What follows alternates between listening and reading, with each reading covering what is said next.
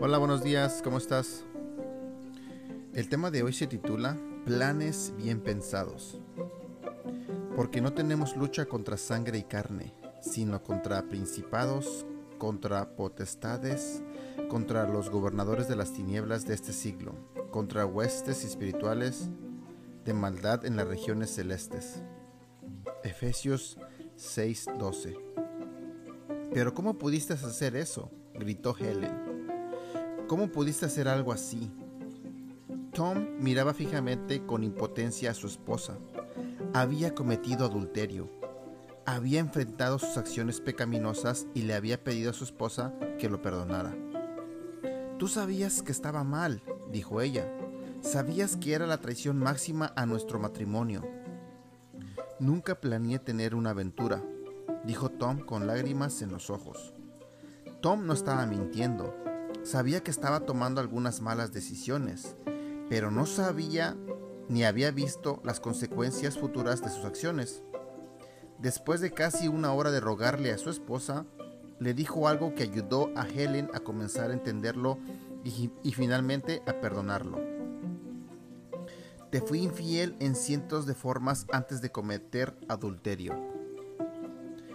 Le habló acerca de cómo ambos habían estado demasiado ocupados para pasar tiempo de calidad juntos. Su actitud de crítica, su falta de respuesta emocional ocasional, que ella no lo escuchaba cuando le contaba sus problemas en la oficina. Eran pequeños detalles, siempre cosas sin importancia, dijo. Por lo menos al principio lo parecían. Exactamente así es como Satanás opera en los seres humanos.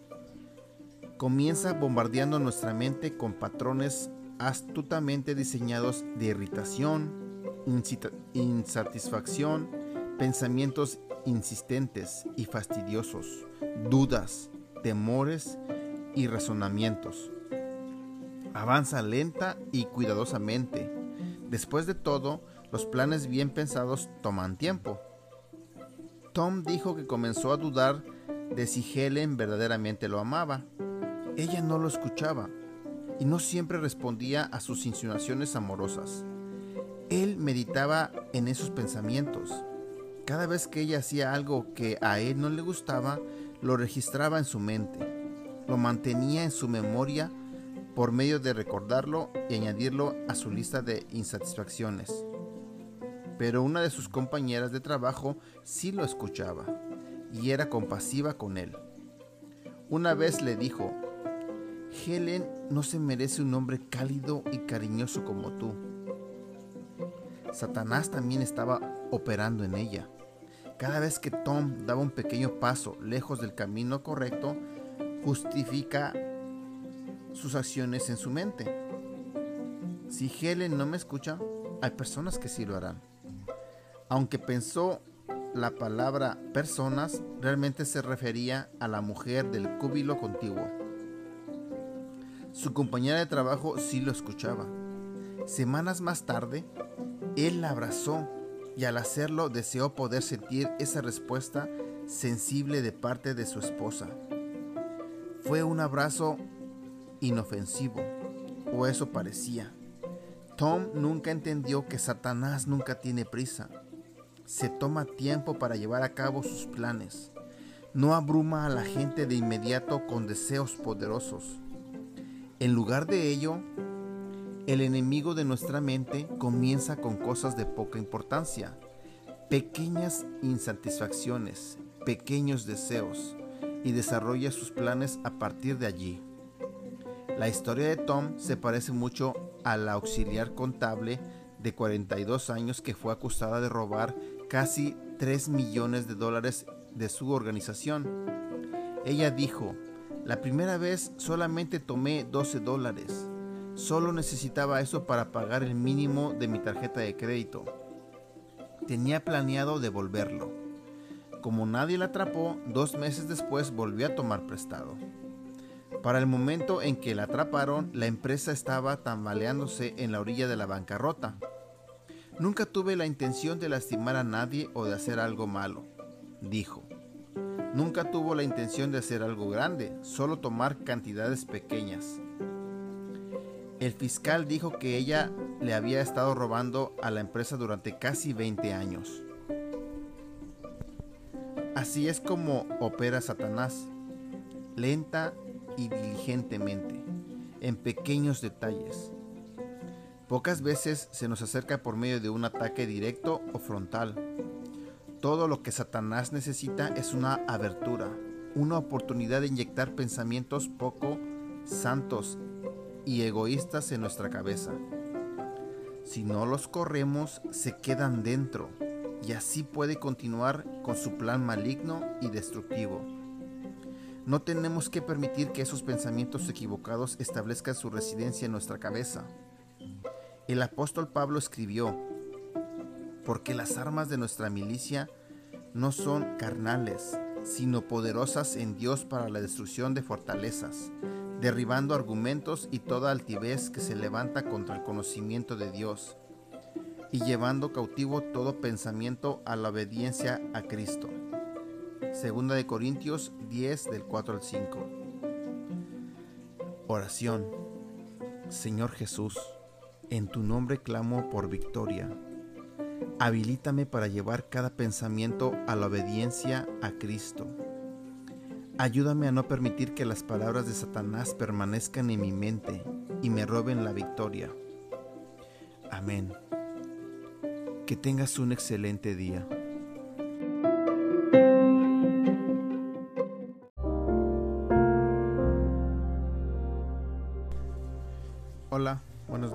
¿Cómo estás? El devocional de hoy se titula La invitación. La Biblia dice en 2 Corintios 2.10, Si algo he perdonado, por vosotros lo he hecho, para que Satanás no gane ventaja alguna sobre nosotros, pues no ignoramos sus maquinaciones. Supongamos que recibimos un paquete de un servicio de mensajería urgente.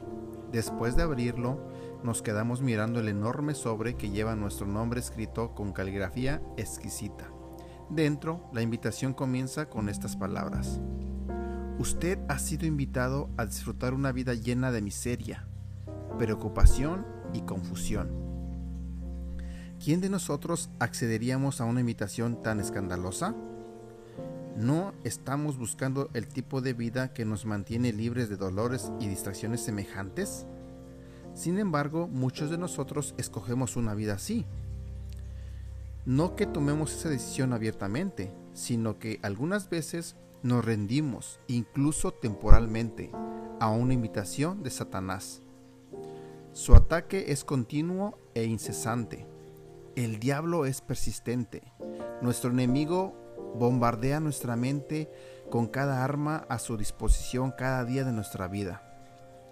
Estamos inmersos en una batalla, una batalla que continúa y nunca se detiene. Podemos ponernos toda la armadura de Dios, detener los avances del maligno y estar firmes sobre la palabra de Dios, pero con eso no le damos fin a la guerra por completo. Mientras vivamos, nuestra mente permanecerá siendo el campo de batalla de Satanás. La mayoría de nosotros y de nuestros problemas están enraizados en patrones de pensamiento que producen los problemas que experimentamos. Aquí es donde Satanás triunfa. Nos ofrece pensamientos equivocados a todos nosotros. Este no es un nuevo truco diseñado para nuestra generación. Comenzó sus caminos engañosos en el huerto del Edén, la cual dijo a la mujer, con que Dios os ha dicho, no coméis de todo árbol del huerto? Génesis 3.1. Ese fue el primer ataque a la mente humana. Eva podría haber reprendido al tentador, pero en lugar de ello le respondió que Dios le había permitido comer de todos los árboles, excepto de un árbol en particular. Ni siquiera podían tocar ese árbol, porque si lo hacían morirían. Entonces la serpiente dijo a la mujer, No moriréis, sino que sabe Dios que el día que coméis de él, serán abiertos vuestros ojos y seréis como Dios, sabiendo el bien y el mal. Ese fue el primer ataque y dio como resultado la primera victoria de Satanás. Lo que con frecuencia no tomamos en cuenta de la tentación y de la batalla que el enemigo libra en nuestra, en nuestra contra es que viene a nosotros engañosamente. Supongamos que le hubiera dicho a la mujer, come del fruto, así traerás miseria, enojo, odio, derramamiento de sangre, pobreza e injusticia al mundo. Eva podría haber retrocedido y huido. La engañó porque le mintió diciéndole algo que la atraería. Satanás prometió, seréis como Dios, sabiendo el bien y el mal. Qué cosa tan maravillosa y atractiva para la mujer. No estaba tentando a Eva a hacer algo malo, o por lo menos lo expresó de tal forma que lo que ella escuchó sonó bien. Ese es siempre el atractivo del pecado o de la seducción satánica. La tentación no es hacer algo malo o causar daño o generar injusticia. Lo que nos atrae es, es que obtendremos algo. La tentación de Satanás funcionó en Eva y vio la mujer que el árbol era bueno para comer y que era agradable a los ojos y árbol codiciable para alcanzar la sabiduría. Y tomó de su fruto y comió y dio también a su marido, el cual comió así como ella. Génesis 3:6 Eva perdió la primera batalla por la mente y nosotros hemos seguido peleando por la nuestra desde entonces. Pero, como tenemos el poder del Espíritu Santo en nuestra vida, podemos ganar y seguir ganando. Oración. Dios victorioso, ayúdame a resistir los ataques de Satanás, quien ataca mi mente y hace que el mal parezca algo bueno. Te pido esto en el nombre de Jesucristo. Amén. Que tengas un excelente día.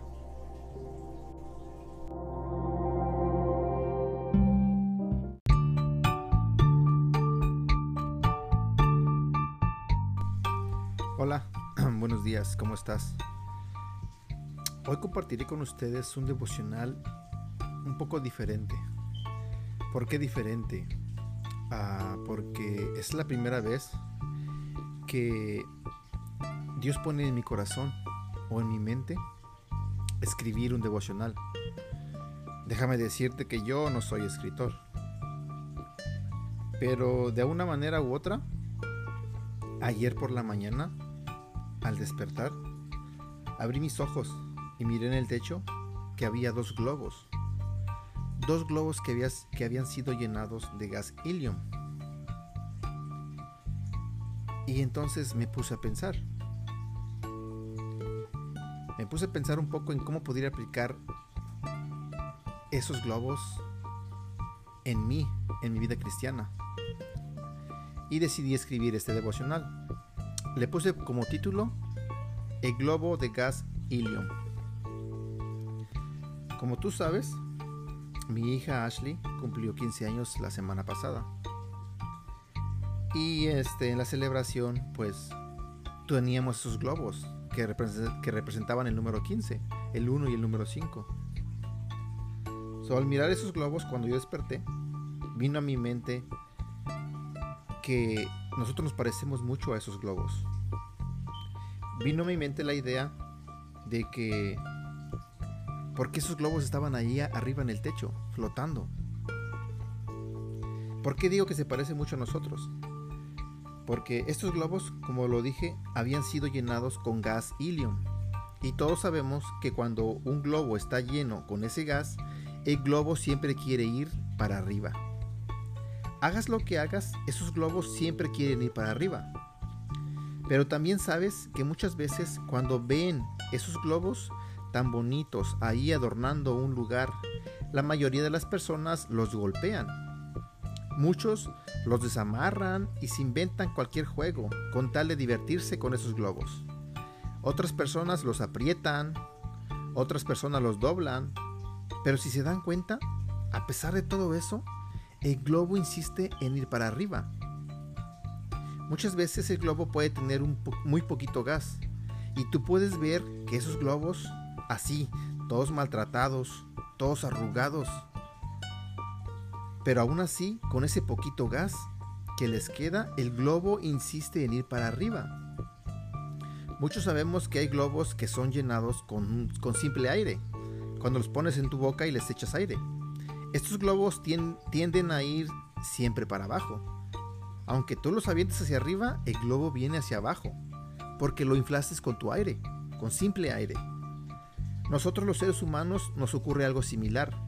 Supongamos que el gas helium es el Espíritu de Dios en tu vida y que los globos que son inflados con el simple aire que nosotros le echamos, supongamos que es Satanás en tu vida. A los, a los que somos llenados con el Espíritu de Dios, nuestra meta, nuestro enfoque es ir al cielo, al lado de nuestro Padre Celestial. Y hay ocasiones que la vida nos sacude de una y mil maneras, con problemas, con desgracias, con enfermedades y todo lo malo que te puedas imaginar. Y podemos terminar como esos globos de helium, todos maltratados y todos arrugados. Pero aún así, seguimos teniendo a Dios en nuestro interior, quien a pesar de todo lo malo que nos ha pasado, Él nos impulsa y nos alienta a seguir queriendo ir para arriba, al cielo con Él. Tal vez en este momento tú te sientas triste. Tal vez perdiste a un ser querido. Tal vez en este momento te sientas solo. Tal vez estés decepcionado. Tal vez estés deprimido. Tal vez estés lleno de enojo porque las cosas no salen como tú quieres que salgan. Tal vez no tienes para comer. Tal vez no tienes para tus medicinas. Mientras, sigas teniendo a Dios en tu vida, por muy mal que vayan las cosas, Dios nunca te abandonará. La Biblia dice en Hebreos 13:5, nunca te fallaré, jamás te abandonaré. Eso es lo que Dios te dice a ti. Reflexiona sobre esto. Mi pregunta para todos ustedes es, ¿con qué tipo de aire quieres ser llenado? con gas helium que representa a Dios en tu vida o con simplemente aire que representa a Satanás en tu vida y que como tú sabes, Él siempre quiere tenerte en el suelo, derrotado. Cada uno de nosotros tenemos la elección de elegir lo que queremos para nuestra vida eterna, ya sea el cielo o el infierno.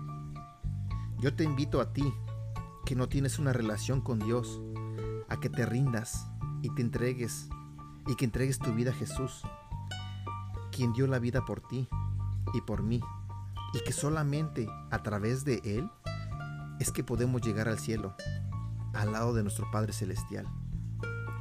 La Biblia dice, Jesús les contestó, yo soy el camino, la verdad y la vida. Nadie puede ir al Padre si no es por medio de mí. Juan 14:6 mi mensaje para ti con este devocional es que por muy mal que estén las cosas, mientras tú tengas a Dios contigo, mientras tú tengas su Espíritu Santo contigo, tú no estás derrotado, tú no estás abandonado. No quites tu enfoque de ir al cielo con nuestro Padre. Siempre mira hacia arriba. No te dejes vencer por las circunstancias. Tenemos un Dios y creemos en un Dios que todo lo puede. Mi oración para ti es que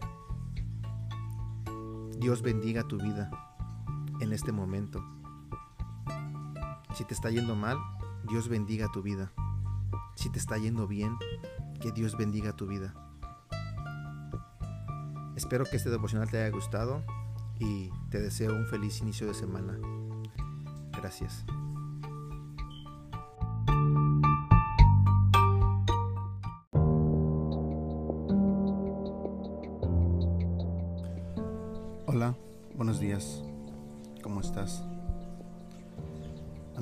Quiero disculparme por haber faltado tantos días en mandar el devocional. La verdad es que no había tenido cabeza y no había estado, no había estado bien emocionalmente para poder hacerlo. He orado, he pedido perdón mucho a Dios por tantas veces que me he equivocado. Y creo que lo mejor que yo puedo hacer es seguir grabando. El tema de hoy se titula Salvados por Cristo. Ciertamente la gracia de Dios los ha salvado por medio de la fe. Esta no nació de ustedes, sino que es un don de Dios, ni es el resultado de las obras, para que nadie se vanaglorie. Efesios 2, 8 y 9. En tu opinión, ¿cuál es el criterio que Dios utiliza para perdonar y salvar a alguien? Muchas personas creen que serán perdonadas por Dios porque nunca han asesinado o robado. Otros porque han sido obedientes a Dios. ¿Será que el criterio de Dios es lo que hacemos y cómo nos comportamos aquí? Veamos la respuesta del apóstol Pablo. Porque por gracia ustedes han sido salvados mediante la fe. Esto no procede de ustedes, sino que es el regalo de Dios, no por obras para que nadie se jacte. Efesios 2, 8 y 9. Por lo tanto, recuerden que Dios nos perdona y nos da la vida eterna de regalo. Para nosotros no nos cuesta nada pero para Cristo costó la muerte en la cruz. Confía en Jesucristo y tendrás la vida eterna. Oración. Gracias Señor por este gran regalo. Gracias Señor por perdonar mis pecados. Gracias Señor porque me ayudas en mi día a día. Gracias Señor porque bendices a mi familia. Gracias Señor por haberme dado un año más de vida. Gracias Señor, porque siempre estás con nosotros, porque nunca nos abandonas. Gracias Señor, porque cada día nos haces mejores personas. Y gracias Señor, porque a través de ti es como estaremos en el cielo. En el nombre de tu Jesús. Amén.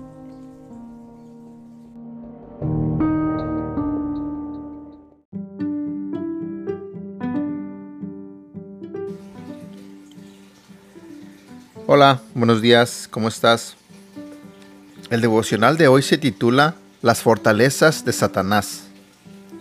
Porque las armas de nuestra milicia no son carnales, sino poderosas en Dios para la destrucción de fortalezas. Segunda de Corintios 10:4. Una fortaleza es un área en la que somos mantenidos en cautiverio. Cualquier parte de nuestra vida en la que Satanás nos aprisiona. El diablo hace esto por medio de hacernos pensar de cierta manera. Una manera que está basada en las mentiras que se nos han dicho. Mientras creamos cosas que no son ciertas, permaneceremos aprisionados por esas fortalezas. Para disfrutar de la libertad debemos aprender a utilizar las poderosas armas de Dios. En mi libro El campo de batalla de la mente, me refería a Mary, a quien su padre había maltratado y lavado el cerebro, y quien, para cuando llegó a ser adolescente, ya no confiaba en los hombres. No es maravilla porque ella y su marido enfrentaron tantos conflictos en su matrimonio. Durante años Satanás le había metido, le había mentido y ella creyó las mentiras. Mary no es un caso aislado. Conozco un hombre llamado Daniel, quien es bastante inteligente. De hecho, su familia solía decirle que era el hombre más listo de la ciudad. Dios le había dado una mente buena, pero Satanás usó eso para aprisionarlo. Hasta que conoció a Jesucristo. Daniel creía que era más listo que todos los demás y que era superior a ellos. A causa de este orgullo era fácil para él ser engañado y pensar más alto de sí mismo de lo que debía. Criticaba y juzgaba a los demás porque sentía que no eran tan brillantes como él creía que era. Patricia era semejante, en cierta manera, a Mari, excepto que su padre le decía constantemente que era buena para nada, que no servía, y que debería casarse con el primer hombre que quisiera estar con ella. Eso fue exactamente lo que hizo y vivió una vida miserable. Ella sentía que nunca era lo suficientemente buena para nadie. Mari, Daniel y Patricia estaban atrapados en prisiones distintas, pero Satanás era el carcelero. Los tres vivieron miserablemente hasta que aprendieron lo que Pablo quería decir con las armas de nuestra milicia. La palabra de Dios fue el arma que los liberó. Esa arma se volvió eficaz por medio de predicaciones, enseñanzas, libros, grabaciones en audio, seminarios, pequeños grupos de estudio bíblico y sus propios estudios privados. También aprendieron a recurrir a otras armas espirituales como la alabanza y la oración. Aprendieron que cuando alabamos genuinamente a Dios desde nuestro corazón, derrotamos al diablo más rápido que por medio de usar cualquier otra estrategia de batalla. No vencieron todos los problemas el primer día. Fue un proceso lento, pero valió la pena la espera. Patricia más tarde dijo, me tomó años quedar aprisionada por las mentiras de Satanás, así que, ¿por qué no darle a Dios abundante tiempo para desarrollar su buen plan en mi vida? Nuestra victoria no es un gran evento único, es un proceso. Entre más me daba cuenta de la facilidad con la que Satanás jugaba con mi mente, dijo Daniel, más podía resistir en su contra. La verdad de la palabra de Dios me liberó. La alabanza y la oración son armas excelentes que el pueblo de Dios debería utilizar para vencer el poder del maligno. La alabanza nos ayuda a mantener nuestra mente en Dios, en su poder y en las cosas buenas que están sucediendo en nuestra vida. Es una prueba de que creemos que Él puede y quiere ayudarnos. La verdadera oración refleja una relación con Dios y muestra que dependemos de Él. Somos sus hijos y Él es nuestro Padre. Cuando oramos, abrimos la puerta para la ayuda de Dios. Le pedimos que libere nuestra mente y que nos dé la victoria sobre las fortalezas de Satanás. Dios responde esas oraciones. De hecho, Dios está más dispuesto a responder nuestras peticiones de ayuda que lo que nosotros estamos de hacerlas. Considere la oración de esta manera. Cuando oramos en fe, tenemos un poder tremendo a nuestra disposición. A medida que entendamos verdaderamente que somos hijos de Dios, obtendremos confianza para usar las armas de nuestra milicia. Las armas están allí. Solamente necesitamos ser instruidos sobre cómo usarlas y ser animados a no rendirnos. Jesús ha prometido estar siempre con nosotros. Lee Mateo 28:20. Podemos ganar con nuestras armas porque son armas espirituales. El diablo pelea una batalla carnal, pero podemos ganar porque tenemos el poder de Dios de nuestro lado. Precioso Espíritu Santo, Enséñame a entender que las armas de nuestra milicia son espirituales y que podemos ganar en contra de cada ataque del diablo. Te lo pido, en el nombre de Cristo. Amén. Que tengas un excelente día.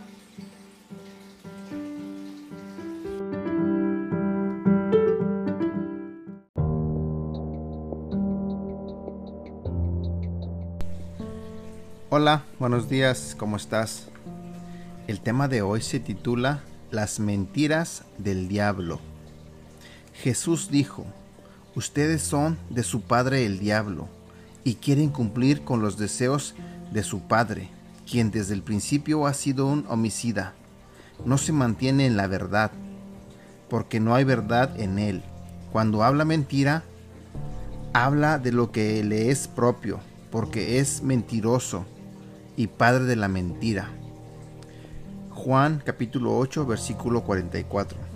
El diablo miente. De hecho, el diablo no sabe cómo hablar la verdad. La mayoría de los cristianos lo saben, y no obstante todavía escuchan sus palabras malignas. Algunas veces las mentiras al parecer entran a nuestra mente sin razón aparente.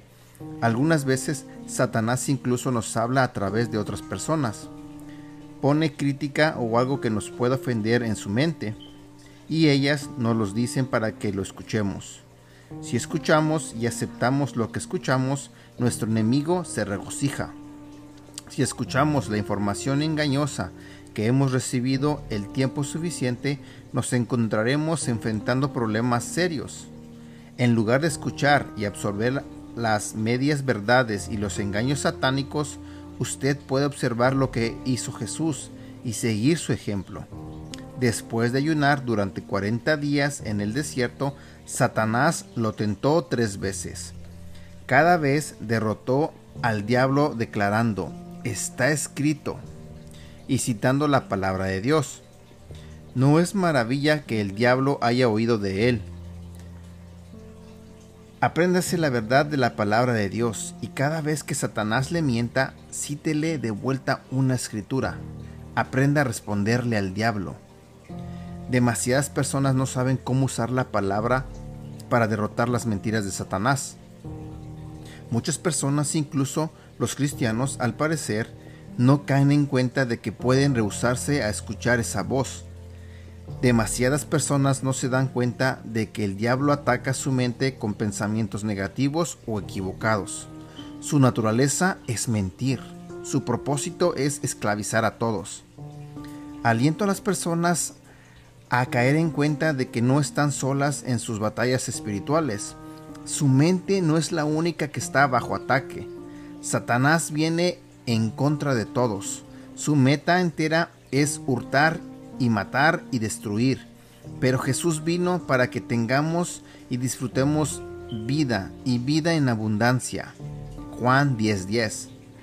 Al volvernos más conscientes de las armas espirituales que el Señor ha puesto a nuestra disposición y al aprender cómo usarlas, podemos obtener la victoria.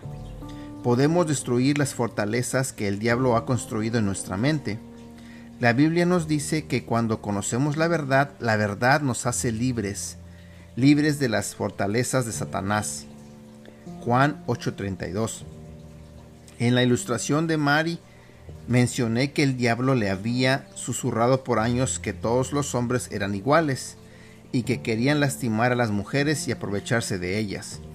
A medida que Mari leía la Biblia y oraba con más eficacia, aprendió que había sido el diablo quien la había estado manipulando. Ahora ella sabe que puede ser libre. A medida que Mari desarrolla su relación con Dios, se está equipando para ganar la batalla de su mente. Está aprendiendo más acerca de Dios y más acerca de cómo orar con eficacia. Jesús se ha convertido en su amigo, dijo Mari ella lo había conocido como su Salvador y lo había adorado como Dios, pero esta era una nueva revelación para ella. Un día ella leyó Hebreos 2, versículo 18, bajo una luz totalmente nueva. Dice de Jesús, pues en cuanto él mismo padeció siendo tentado, es poderoso para socorrer a los que son tentados. Ese pasaje vino a la vida de Mari porque ella vio a Jesús no solamente como Dios, sino como su amigo, uno que sabe lo que es ser tentado y que sabe lo que es sufrir. Yo sabía que había muerto en la cruz, pero no había pensado en todo el dolor que sufrió por mí. Darme cuenta de que entiende mi dolor y mis problemas fue un pensamiento nuevo para mí. Mari también dice que cuando vienen a su cabeza pensamientos crueles o feos, está aprendiendo a detenerlos. Jesús no hablaría de esa manera. Jesús no criticaría ni juzgaría, así que ese es el diablo batallando por mi mente. Mari no ha ganado todas las batallas, pero ha aprendido cómo pelear contra el gran engañador. Cada vez que ella gana una batalla, la siguiente se vuelve más fácil. Dios de todo poder, gracias por darme las armas para derrotar las mentiras del diablo. Ayúdame siempre a usarlas bien Gracias Jesús por ser mi amigo y por estar conmigo en mis dificultades y luchas. Amén. Que tengas un excelente día.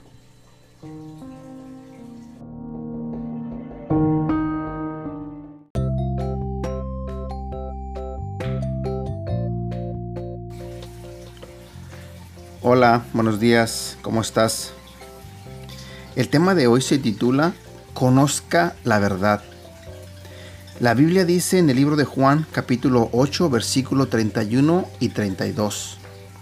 Jesús dijo, Si vosotros permaneceréis en mi palabra, seréis verdaderamente mis discípulos, y conoceréis la verdad, y la verdad os hará libres. En mi libro El campo de batalla de la mente, también escribí acerca del marido de Mary, John, una persona de bajo perfil. Era un hombre que había sido maltratado verbalmente por su madre y era molestado por sus compañeros de juego en la niñez. Odiaba la confrontación y no podía enfrentar la fuerte voluntad de Mary. A su propio modo, se podía decir que John era un prisionero tanto como su esposa. Él la culpaba a ella.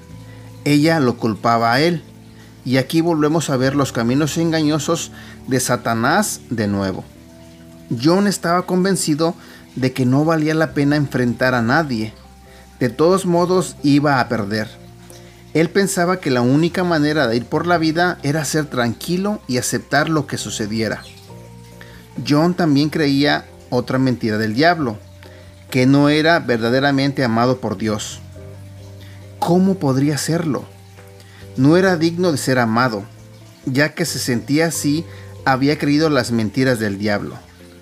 Sentía como si Dios le estuviera diciendo al mundo, cree en Jesús y serás salvo.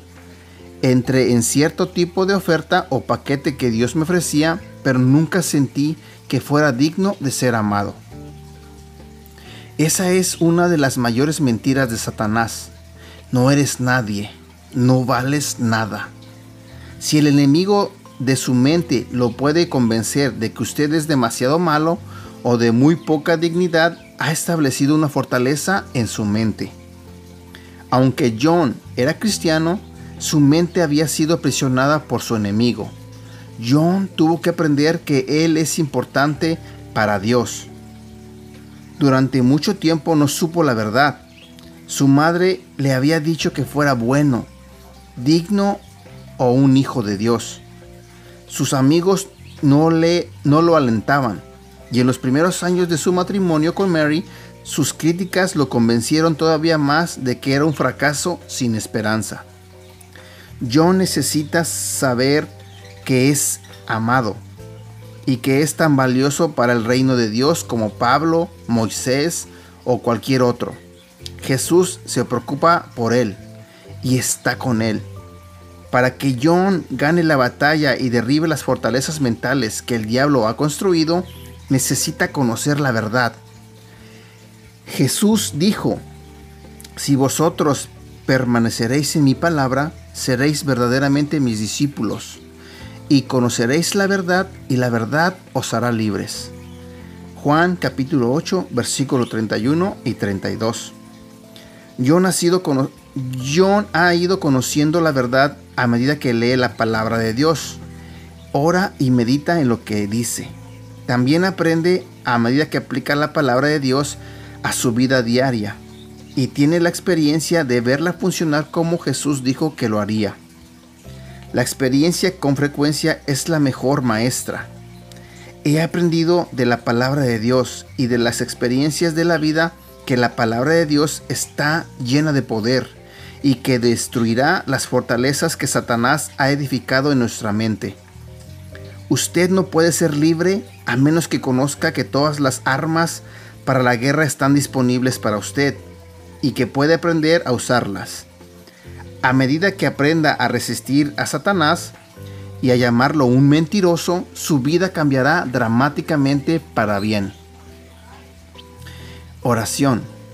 Señor Dios, recuérdame que soy importante para ti y que soy amado por ti, incluso si no me siento amado. Ayúdame a descubrir que soy tan importante para ti como cualquier otro cristiano y que me amas tanto como lo amas a ellos. Te agradezco en el nombre de Jesús. Amén. Que tengas un excelente día.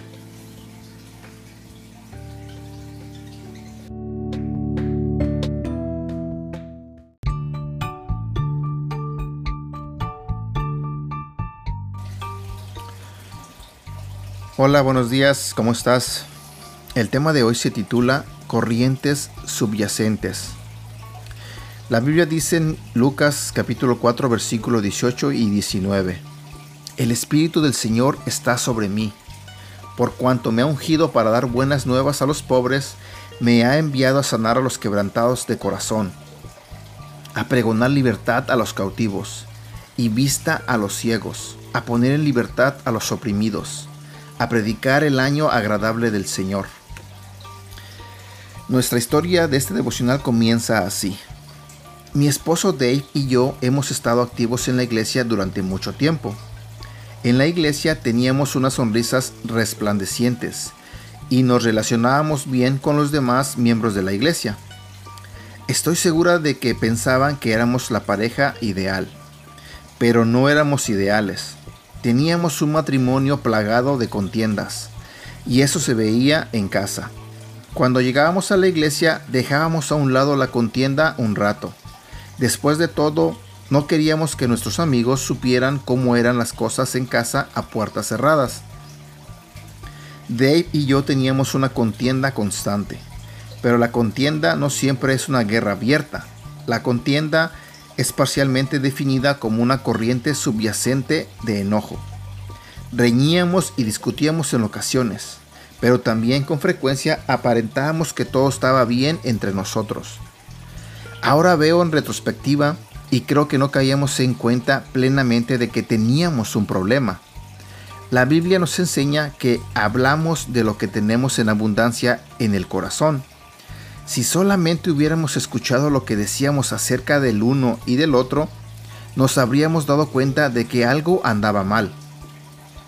Por ejemplo, hacíamos chistes públicamente el uno del otro. Por ejemplo, ella cree que es la que manda, decía Dave. Quiere lo que quiere y me persigue hasta obtenerlo. Joyce quiere controlar todo y a todos. Entonces hacía una pausa para besarme en la frente y sonreír. No creo que Dave escuche muy bien que digamos, decía yo. Casi siempre le tengo que pedir cuatro veces que saque la basura. Sonreía y se suponía que todos sabían que era una broma. No todos identificaban las corrientes subyacentes, pero ahí estaban. Los que nos visitaban con frecuencia finalmente veían todavía más caos y enojo subyacente, pero sonreíamos y decíamos, solo estoy bromeando, cuando nos criticábamos, así que ¿cómo podría existir un problema real? Cuando la atmósfera en casa es terrible, el diablo le encanta. La división es su meta y lamentablemente con frecuencia lleva a las de ganar en esa situación. Le encanta cuando la gente aparenta y nadie en la familia de hecho enfrenta los problemas. Eso es ideal para, los, para las potestades de maldad. Satanás habría continuado ganando si Dave y yo no hubiéramos descubierto los peligros de la contienda y hubiéramos enfrentado la verdad acerca de nosotros mismos. Tuvimos que vernos a nosotros mismos y admitir cómo le habíamos fallado a Dios, y el uno y al otro. Necesitábamos reconocer que nuestras sonrisas y bromas solamente enmascaraban el dolor. Si Dave y yo íbamos a derrotar los ataques del diablo, teníamos que realizar cambios drásticos. Teníamos que luchar contra las corrientes subyacentes y traer las tinieblas a la luz. Este es el mismo mensaje para todos nosotros. Necesitamos abrirnos a la palabra de Dios y ver nuestros fracasos y fallas. Necesitamos ser capaces de decir, me he equivocado tanto Dave como yo habíamos desarrollado un mal hábito. Lo voy a decir todavía más fuerte. Satanás había hecho incursiones en nuestra mente, habíamos estado justificando nuestro comportamiento y culpándonos el uno al otro por nuestros problemas. Necesitábamos que nos que se nos mostrara el error de nuestros caminos y gracias a Dios nos los mostró. Tuvimos que estudiar la palabra de Dios extensivamente y ambos tuvimos que estar dispuestos a humillarnos con el fin de que la atmósfera de nuestra casa cambiara de riñas, discusiones, desacuerdos acalorados y de una corriente subyacente de enojo a una paz y gozo. El Espíritu Santo trabajó con nosotros y ahora disfrutamos paz. Nos respetamos y tratamos de usar buenas maneras tanto en privado como en público. Finalmente dejamos de escuchar las mentiras de Satanás.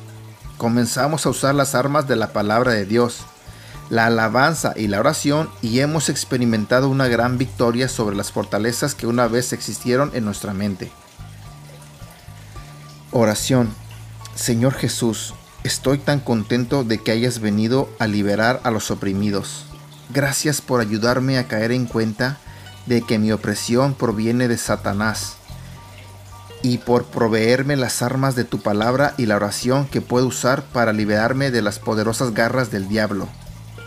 Te pido, Señor Jesús, que permanezca libre tanto ahora como para siempre. Amén.